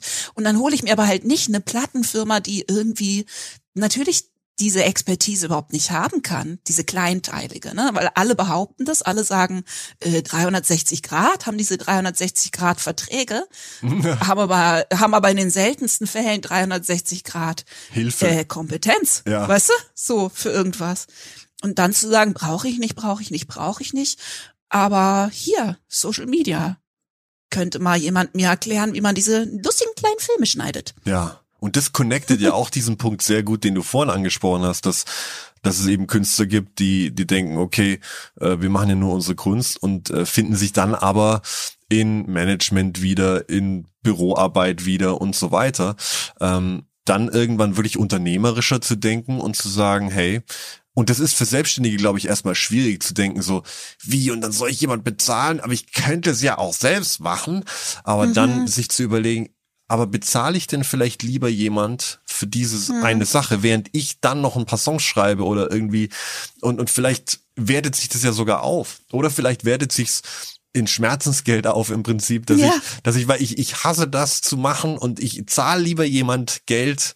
Das ist es mir wirklich wert, selbst wenn ich das noch nicht erwirtschaften kann auf der anderen Seite. Das sind gute Gedanken und ich habe jetzt erst vor ein paar Tagen wieder einen äh, Call gehabt mit Sabri, das ist von, äh, von Getting Things Done, weil ich einfach, also es gibt so, gibt so drei Situationen beim, Erklär das mal kurz, weil ich, Ja. ich kenn's, aber hm. Das ist ähm, im Prinzip dieser Typ, der das geschrieben hat, David Allen, der- oder das kann man einfach empfehlen mal, Buchempfehlung hier. David Allen, Getting Things Done. Der hat mal in einem Talk gesagt, Getting Things Done geht eigentlich nicht um Dinge geregelt kriegen, sondern um wie man den Kopf so frei bekommt, dass man eben weiß, was man alles so im Kopf hat, weiß, was man alles so machen muss und das so in ein äh, vertrautes System einpflegt, dass man es dann auch vergessen kann, wenn man es jetzt gerade nicht braucht. Also man Ja. kann sich sicher sein, dass es nicht vergessen wird. Und ich habe so diese, anstatt diese Kung-Fu-Situation, wo immer alles, weißt du, wie in diesen alten Kung-Fu-Filmen, Genau. wo aus allen Seiten ja, das, die haben dann immer nur schwarze Klamotten an und man weiß nicht, wer es ist. Und die kommen einfach von überall. genau. Und so fühlen sich ja manchmal Tage an oder wenn man seinen E-Mail-Browser aufmacht. So hat sich über Jahre mein Leben angefühlt. Ja, ich weiß, ich versuche da auch jetzt schrittweise langsam rauszukommen. Ich habe ta tatsächlich das teilweise auch gesagt, genau so, weißt du, dass ich das Gefühl habe, ich bin nur noch in so einem Kung-Fu-Modus. Also es ist halt ultra reaktiv. ja, So, ne? Du bist die ganze Zeit nur damit beschäftigt, irgendwas abzuschmettern, was halt dir so an dich hingeworfen wird. Und das Problem ist, dass dann nicht vielleicht die wichtigsten Sachen die Aufmerksamkeit bekommen, sondern Genau. die lautesten und die dringendsten und dringend und wichtig sind manchmal auch zwei unterschiedliche Sachen. Der, der dann am lautesten schreit, kriegt vielleicht zuerst das Essen, anstatt das, was, wo man wirklich was reingeben will. Und, und das andere ist eben, was glaube ich, das ist jetzt auch nicht eine sehr schöne Situation eigentlich, aber der Vergleich äh, stimmt trotzdem, obwohl er hinkt. Kung Fu von allen Seiten, verglichen mit so einer High-Noon-Situation. Man hat einen Gegner, wo man sagt, okay, dieses Blatt Papier jetzt. Was ist hier zu tun? Was muss ich machen? Muss ich daran überhaupt was tun? Kann es jemand anders machen? Delegieren wieder von vorhin? Oder lege ich es hin zur Wiedervorlage und bla bla bla. Und für mich klang das immer total so, also Bürokram und so. Das Problem ist, dass ich dann gemerkt habe, ich kann meinen ganzen kreativen Kram oder mein Familienleben oder was auch immer nicht machen, wenn ich das nicht hinkriege, Klar. das, das zu beherrschen. So, also mich, ich möchte es ignorieren und weil ich es ignorieren möchte, beißt es mir so in den Hintern, dass es, Klar, äh, ja. dass es, äh, also lieber das Monster killen, wenn es noch klein ist. Äh, und und da habe ich jetzt auch erst vor einer Woche wieder so einen Coaching-Call gehabt und es ist der absolute Knaller, weil ich da einfach scheiße bin. Und Also da kann man sich quasi direkt, ich kenne nur das Buch, Da kann man sich direkt coachen lassen quasi. Ja, kann ich wirklich mal als Tipp so. Ähm, Sabri ist, ist der Typ, mit dem ich gesprochen habe. Es gibt aber ganz viele andere tolle äh, Typen da. Next Action Partners heißen die. Die sitzen sogar in Berlin, Ah, glaube ja. ich. Die machen natürlich ganz viel so Corporate-Zeug und so Firmenzeug. Aber ich finde es gerade für uns Kreative absolut überlebenswichtig. Also es ist eher so ein Thema wieder, wo ich Total. mir denk, eins der langen, eins auf den Punkten der langen Liste, wo ich denke, warum habe ich das denn nicht in der Schule gelernt? Anstatt, Ja, jetzt, oh anstatt Gott. jetzt alle Hauptstädte aus, aus, aus Japan oder, oder Dings und so, also nichts gegen Ja. Hauptstädte in Japan, super und wichtig, aber, aber einfach, Erdschichten ausgemalt mit Buntstiften in der zehnten Klasse, weißt du? na, das hat deine künstlerische Sache total nach vorne gebracht. Jetzt haben wir nicht so undankbar. Du, du, du bist da total kreativ geworden deswegen. Aber ja, halt wirklich so Live-Management-Zeug. Aber auch Seelenheil. Also ich, ich merke einfach, es gibt so ein paar Sachen, wenn ich mit so, wenn ich nicht weiß, ach Mann, wo ist jetzt dieser Vertrag wieder oder wo ist denn diese Mail und oh Mann, ach, ich muss jetzt aber auch schon los.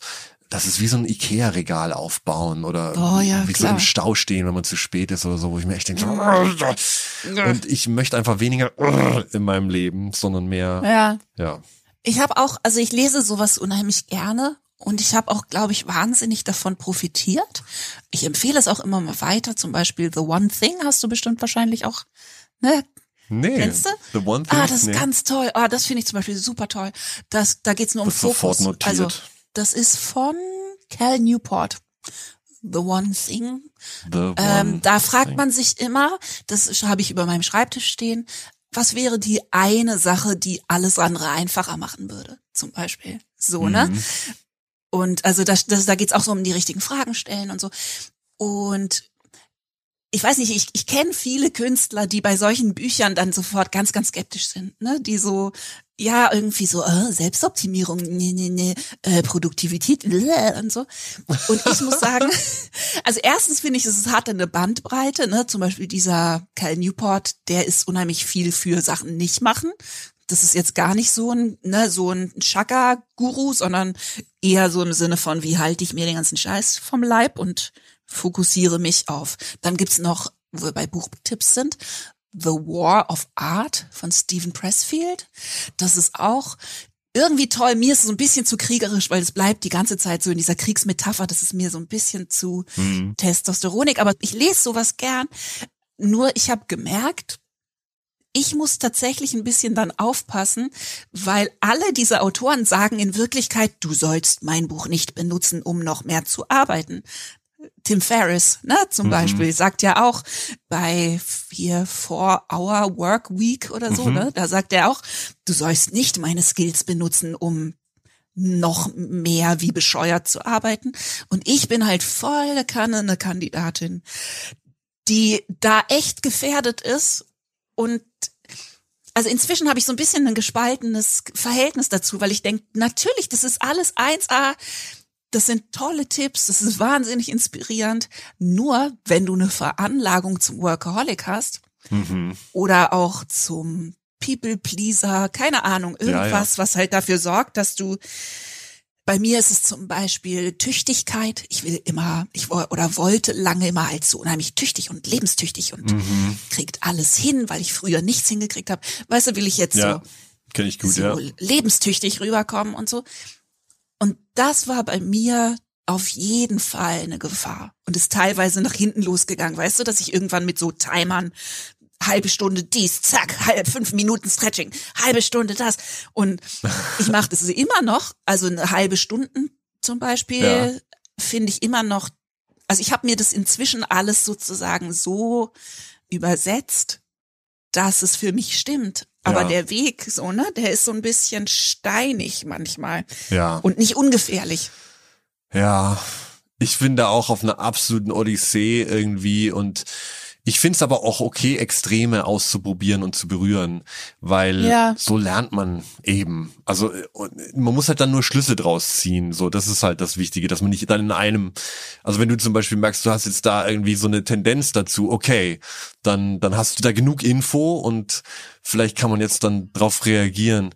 Ich habe mal und das ist nun wirklich ein sehr Krieg mäßiger Vergleich. Aber auch deswegen hast du mich jetzt dran erinnert. Aber das passt gut. Und zwar hat mir irgendjemand mal erzählt, weiß nicht, ob es sogar mein Opa war oder so, ich weiß es nicht. Aber auf jeden Fall, dass, dass es, es gab so Granatenwerfer-Geschichten im, im Zweiten Weltkrieg. Die haben dann so, die haben dann so ein Rohr irgendwie, da wird es dann rein fallen gelassen im Prinzip und dann macht's Flock und dieses Teil fliegt. Und, und die meinen, es, es gab Typen, die konnten halt Kilometer weit entfernt so exakt diese Teile schießen, dass die in Schornsteine reingeflogen sind. Boah. Und einfach nur, das war dann so eine Metallschiene, da konnte man das so vor und zurück und dann halt so diesen, diesen Winkel äh, variieren. Und die haben das Ja. aber folgendermaßen gemacht. Die haben einmal zu weit geschossen, die haben einmal zu kurz geschossen, um zwei Locator-Punkte zu haben. Und dann der dritte Ah, Schuss hat, ah. weißt du, also einmal, zu, ja. einmal zu viel, einmal zu Einmal wenig. zu wenig. Jetzt kann ich mich orientieren und jetzt treffe ich. Ja, geil. Ja. Und das ist auch so dieses Ding, wo, wo, das war dann noch so eine Anekdote, die ich zwar makaber finde, dass er meinte, deswegen war es damals so, manche haben sich gefreut, äh, hinter mir einer eingeschlagen, äh, Hm. vor mir einer eingeschlagen, die sind ja bescheuert. Und dann, Also sagen wir mal, die Anekdote ist dann lustig, wenn man sich da in der Mitte ein, äh, ja, genau, eine E-Mail vorstellt. Keine Ahnung, ein, genau, eine also, Entscheidung. Und deswegen, ich möchte mich zum Beispiel nicht mehr so geißeln für und, und so verurteilen für, für so Extremausreißer. Wenn Mhm. ich aber dann sag, okay, das soll mir jetzt als Information dienen, dass ich Mhm. diese Extrembereiche mal getestet habe und jetzt kann ich gucken, wo ich Genau. mich in der Mitte abspielen soll. Und das ist mit jeglicher glaub, das ist bei Effizienz mir auch so. Ja, okay. Ich glaube, das ist so, ne, dass ich auch das Gefühl habe, früher war ich sehr, sehr unstrukturiert, ne, also einfach als Typ irgendwie und ähm, habe immer alles überall verloren, alles vergessen, weißt du, so als als Kind und als Teenager. Dann kam so dieses, ne, ich bin so lebenstüchtig, schaut alle her, was ich kann und jetzt bin ich auf Tour und habe wieder nichts vergessen. Guck, haha, keine Mama, keine Hände, so, ne? Und bin da dann definitiv total übers Ziel hinaus, weißt du, und hab so, ich habe das dann irgendwann pathologische Belastbarkeit quasi genannt, glaube ich, so, ne? Oder so eine Art pathologische Resilienz. Ich kann alles tragen, ich kann alles aushalten und so. Und aber trotzdem sind natürlich diese Fähigkeiten, ne, die ich auf dem Weg dahin gelernt habe, wenn man im Fahrersitz bleibt, unheimlich wertvoll. Ne? Also wenn du sagst, wieder dich fragst, wofür will ich denn das können? Wozu möchte ich denn zum Beispiel, mh, weiß ich nicht, besser mit meinen E-Mails umgehen können, was ja zum Beispiel was ist, was man einfach lernen kann Ja. ne, nicht erschlagen zu werden von seinen E-Mails. Und wenn du aber halt zu jedem Zeitpunkt klar bleibst, dass du das deshalb möchtest, weil du eine halbe Stunde am Tag aus dem Fenster gucken möchtest, dann ist es total wertvoll. Ja. Ne? Aber es ist unglaublich leicht, das mit dem aus dem Fenster gucken zu vergessen, weil halt Produktivität sowas Rauschhaftes hat. Ja. Und jetzt kann ich ja Ne? das plötzlich so gut. Da könnte ich ja auch noch mehr machen. So. Ja, genau. Und dann könnte ich meinen letzten Rekord schlagen. Ja, total. Total. Ja, das hat Effektivität, glaube ich, immer, diese Gefahr, dass man etwas, was man vorher vielleicht eben, wo man sich nicht kompetent gefühlt hat und nicht gefühlt hat, so, oh, dann plötzlich, oh wow, oh wow. Und dann ist das natürlich ein tolles, eine tolle Selbstbestätigung.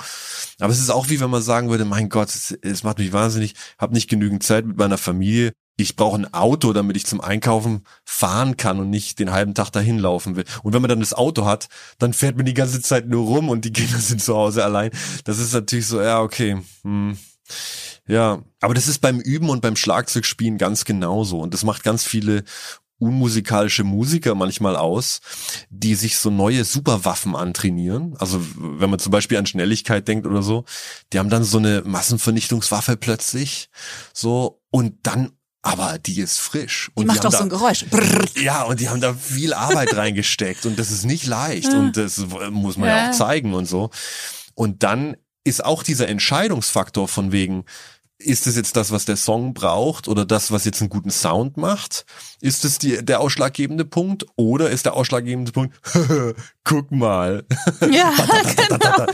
Und ja, der, der Overuse von neuen Toys. Von wegen oh, ähm, neue Toys. Sag doch noch zum Abschluss was über das Buch.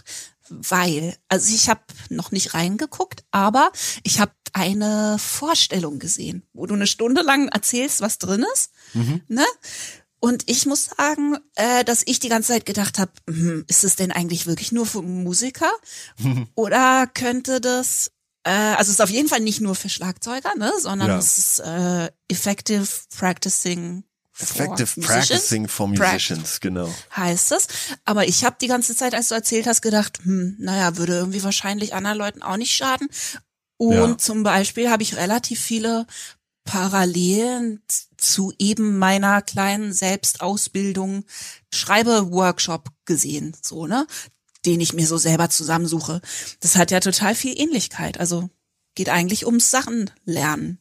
Ja, also die Beispiele sind, ich wollte, dass es praktisch bleibt und dass es so ein Handbuch auch ist. Also dass es nicht philosophisch, wissenschaftlich da irgendwie rum, äh, äh, rumschwebt, sondern dass es wirklich sehr konkret und sehr praktisch ist und sagt, hey, mach das, mach das, schau mal, toll, ne? Und jetzt versuch mal das.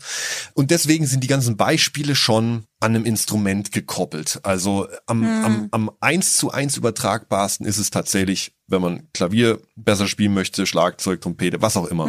Aber die Grundprinzipien davon sind natürlich ziemlich universell, weil es darum geht, dass man einen Arbeitsbereich braucht, der irgendwie bestimmte Kriterien erfüllt oder bestimmte Sachen ausklammert, die einen stören, dass man eben entscheidet, wo, wo will man überhaupt hin, sich dadurch auch nicht überlastet und sagt, das Tolle am Entscheiden ist ja, wenn man sich zu einer Sache entscheidet, entscheidet man sich gegen ganz viele andere. Und das macht natürlich ganz viel CPU da oben frei, wo man plötzlich sagt, okay, ich kann mich jetzt darauf konzentrieren, weil, weil mein Glück nicht davon abhängt, dass ich ja alles machen muss, sondern mein Glück davon abhängt, dass ich das mache, was mir eben wichtig ist. Aber ja, ich habe schon von mehreren Leuten gehört, die das wirklich, also Bill Burr zum Beispiel hat gesagt, dass er die Prinzipien von dem Buch jetzt anwendet, um seine äh, Instrument License von seinem Hubschrauberpilotenschein irgendwie zu bekommen. Also, Ja, großartig. weil er meinte, I'm fucking ADD and I have this and that and, and your book, that's why I love your book because I can focus much better. This is fucking amazing und, und äh, Das solltest du als Testimonial haben, oder? Das brauchst du als Sticker auf deinem Buch. Bill Burr hat gesagt, Stimmt eigentlich, Mensch. Schau, da nützt mir dein Business-Sinn mal wieder. Siehst du? Das hat sich schon wieder gelohnt jetzt.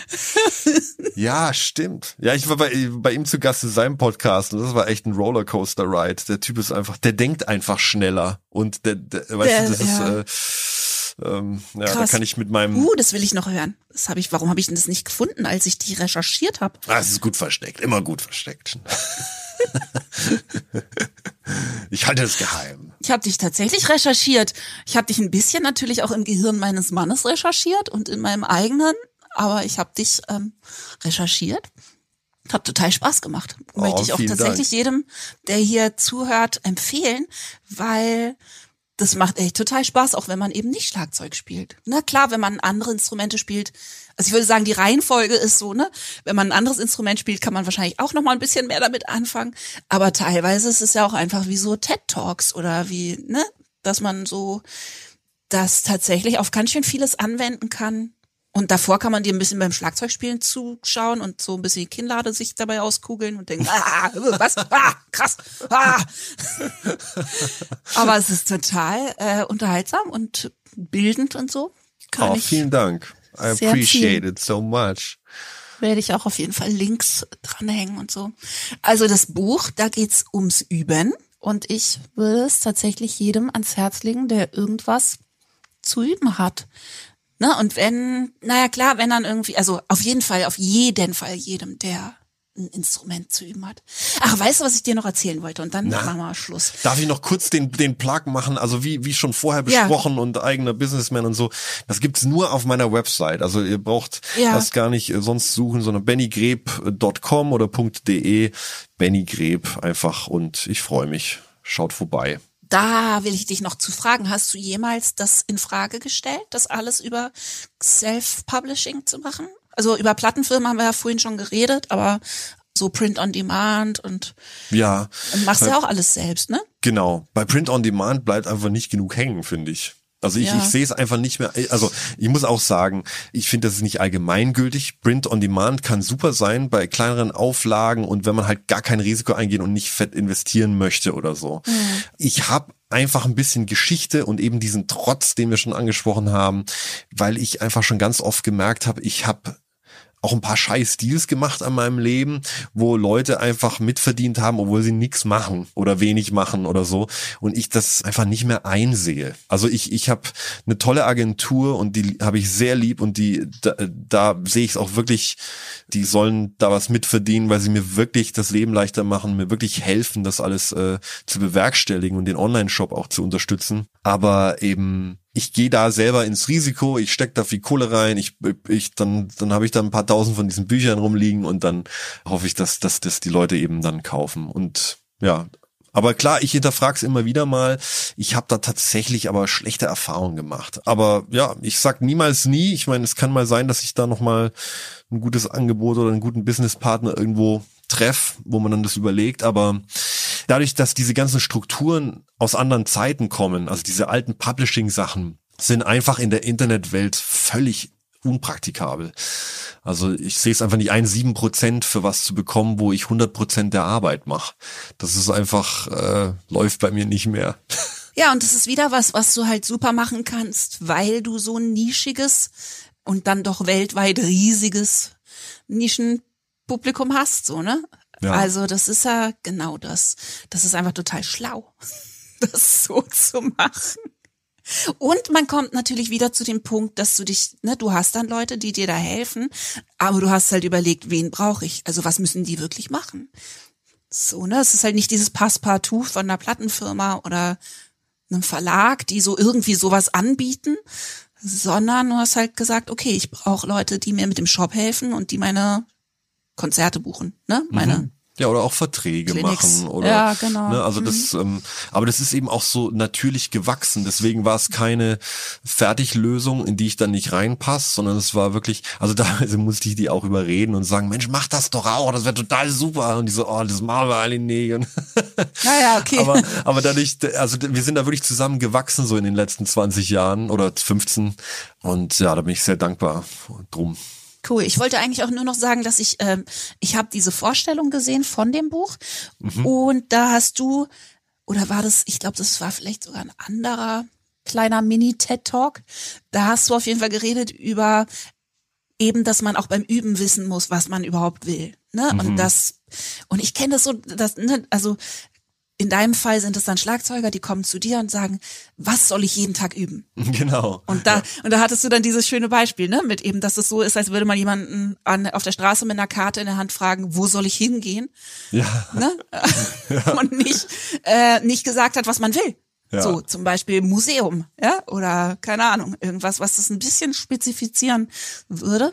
Und dann ist mir eingefallen, dass es bei mir total so war, dass ich äh, ich habe total die Lust am Gitarrespielen verloren in den letzten Jahren bei den Helden, weil ich tatsächlich im Nachhinein habe ich das dann verstanden, nicht mehr wusste, wozu. So, ne? Also das war überhaupt nicht mehr intrinsisch, sondern das war, weil ich das halt mache. So, weil es halt irgendwie dazugehört. Und ich habe die meiste Zeit Sachen gespielt, die eben Jean-Michel Tourette sich ausgedacht hatte. Ja. Das heißt, die totaler Virtuose sich ausgedacht hat, ohne dazu zu singen. So. Ja, Und ja. ich singe dazu ja aber. So, ne? Herzlichen Glückwunsch, ja. Herzlichen Glückwunsch. Und das war, teilweise habe ich mir daran fast das Gehirn natürlich ausgerenkt, ne? weil ich dann da irgendwie guten Tag, guten Tag, so, ne? Also das war, ähm, da hätte man wahrscheinlich sehr viel mehr üben müssen und können. Aber ich hatte keine, kein Warum. So. Mm. Und als ich dann, als wir dann aufgehört haben, hatte ich eben so einen Moment, weißt du, wo ich das erste Mal wieder mit meiner Gitarre auf dem Schoß auf meinem Bett saß und wieder dieses verliebte Ding hatte, weißt du, wo ich so pling, pling und Bisschen erforschen so, ne? Und bisschen so Ja. rumprobieren.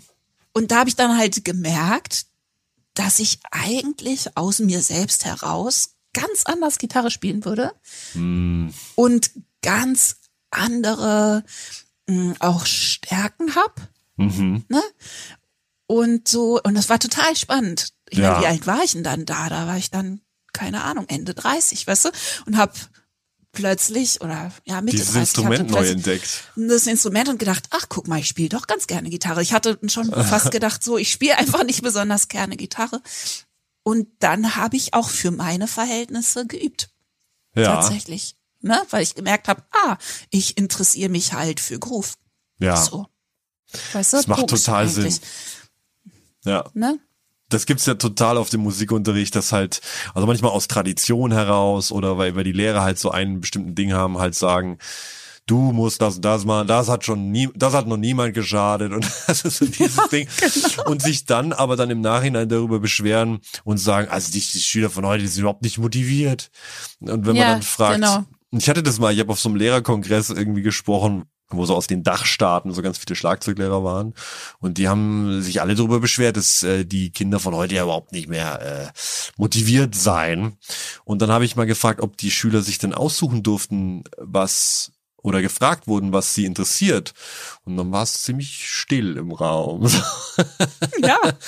Und das ist Ja. schon, ja, also das ist schon äh, eigentlich abstrus, dass wir das entkoppelt haben, ne? Oder de äh, denken, dass es nicht so wichtig wäre. Ähm, aber bei Kreativität natürlich äh, ein, ein Kapitalverbrechen, ist ja klar. Ja, total. Weißt du, wie viele Leute ich in so Signierschlangen habe, die äh, dann irgendwie sagen, ja, ich finde das so toll und ich würde auch gern singen. Also das kommt ja auch in so Situationen plötzlich aus den Leuten raus. Weißt du, du hast, du unterschreibst was, umarmst jemanden und dann sagt er dir plötzlich, ich will eigentlich auch singen.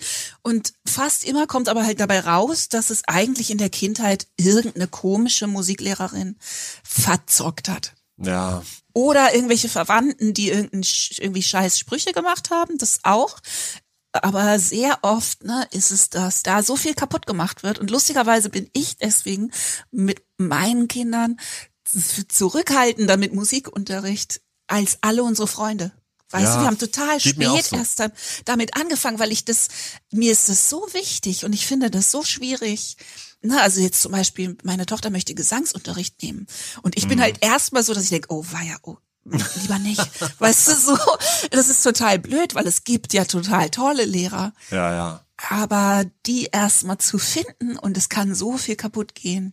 Ja, aber das ist wirklich auch, das muss man auch, da muss man auch eine Lanze brechen. Da ist wahnsinnig viel passiert auch. Also wenn Hm. Das ich an meinen, ja. Hm. äh, so an meinen Trompetenunterricht oder so meine ersten Schlagzeugstunden denke, ei, ei, ei. Also ich glaube nicht, dass man Mhm. das heute noch äh, findet irgendwo. Also das, das war Wahnsinn. Aber ja, klar. Manche Leute finden das aber auch toll. Weißt du, ich habe zum Beispiel mehrere Freunde, äh, bekannte Musiker, die alle bei der gleichen Gesangslehrerin sind. Und immer wenn die von der reden, haben sie so leuchtende Augen. Ja. Aber alles, was sie erzählen, klingt für mich fürchterlich. Ja. Weißt du, heute habe ich wieder geweint beim Gesangsunterricht, weil sie so geschimpft hat. Und ich denk, und ich denke mal, Good hä? for you. Ähm, okay, also es Really? erschließt sich mir nicht ganz, warum du das so toll findest, aber es sind mehrere. Die finden die alle Wow. total toll, aber die muss offensichtlich so alte russische Schule sein, die alle zum Heulen bringt. Irgendwie, keine Ahnung. Ey, kannst du mir mal ihre Nummer geben? Ey, das klingt tierisch. Ja, das klingt tierisch, das klingt voll geil. Aber sie scheint irgendwas drauf zu haben, so, ne? Was Ja. da unter den Tränen. Wow, das ist ja mal eine Story. Ja. Ich meine, klar, es gibt natürlich unterschiedliche Motivationen auch und die dann manchmal vielleicht gar nicht mit Musik zusammenhängen. Ich will jetzt da nichts reininterpretieren, aber es gibt ja auch äh, Leute, die die sich dann als Ausgleich mal gerne einen draufgeben lassen wollen oder mal äh, Ja, okay. einfach jemand haben es wollen, hat- der jetzt sagt, so ist es, es ist alles so unsicher.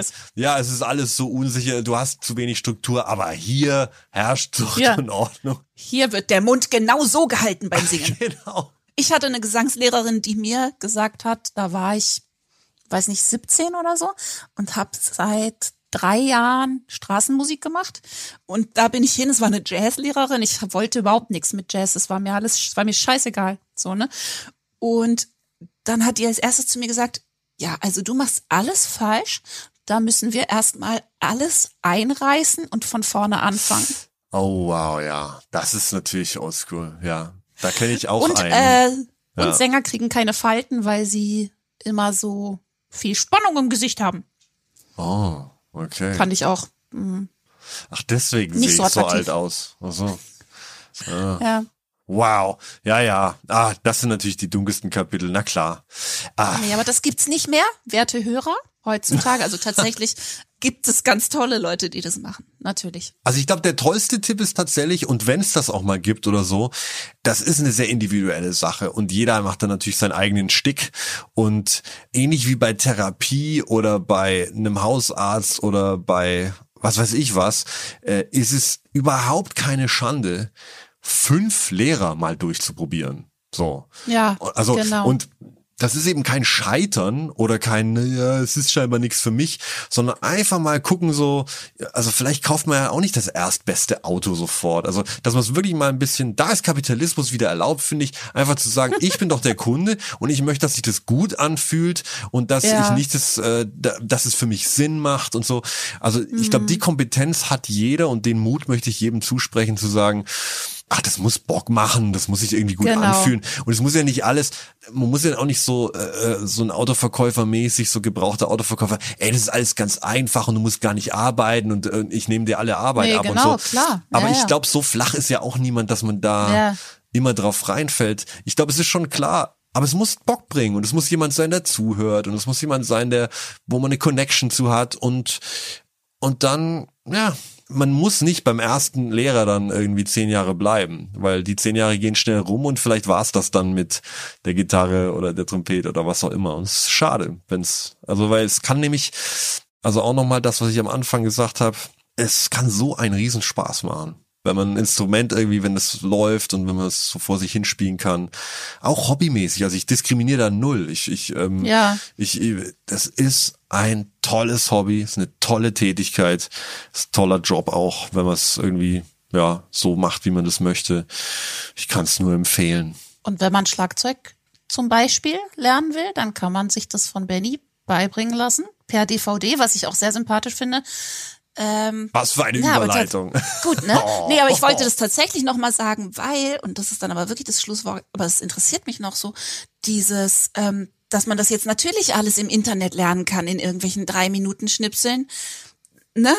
Die, äh, so, natürlich gibt es eine unglaublich unübersichtliche Fülle von Teaching-Material auf YouTube und so.